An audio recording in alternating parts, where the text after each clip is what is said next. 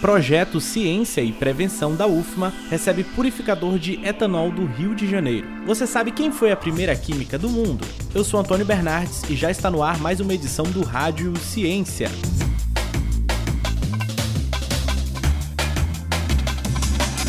Projeto Ciência e Prevenção da UFMA recebe purificador de etanol do Rio de Janeiro. Os detalhes na reportagem de Wesley Santos.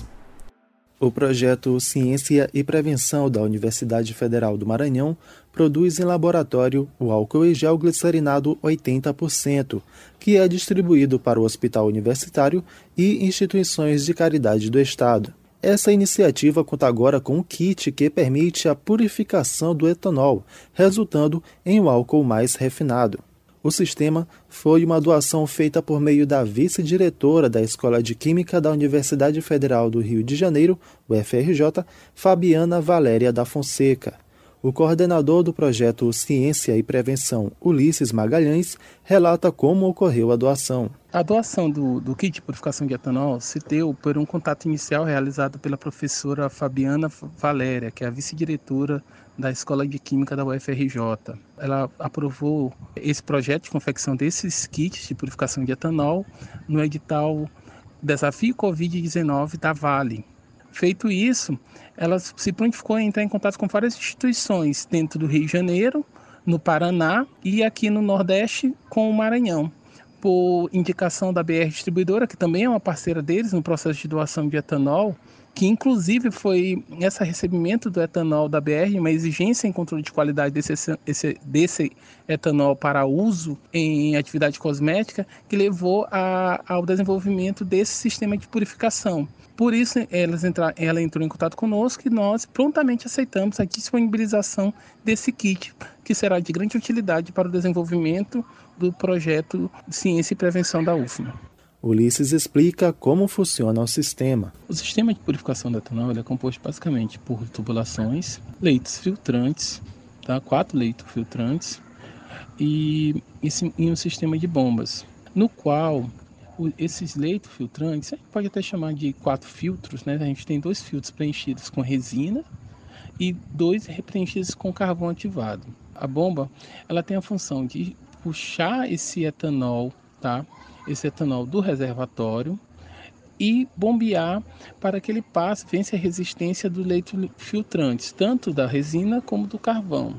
Nesse processo que a, a, o, o etanol é bombeado para que passe por esses leitos filtrantes, a gente tem a dissorção nesse leito, na resina, no carvão atival, das possíveis impurezas presentes nesse álcool e, portanto, ao final da, da passagem desse etanol nesses quatro filtros, nós temos um etanol mais, mais puro isento dessas impurezas, que podem causar algum tipo de alergia, algum tipo de problema de pele para quem usar os produtos utilizados com o, produzidos com, com álcool sem a devida, a, a devida qualidade cosmética. Ele fala da importância do aparelho para os alunos participantes do projeto e estudantes de química da instituição. É muito importante a utilização desse sistema no projeto Ciência e Prevenção, porque, por mais que nós garantimos a qualidade por meio de análise da matéria-prima, agora nós temos uma fase adicional, que é o, o, o pré-tratamento da matéria-prima, até mesmo antes da análise. Então, a gente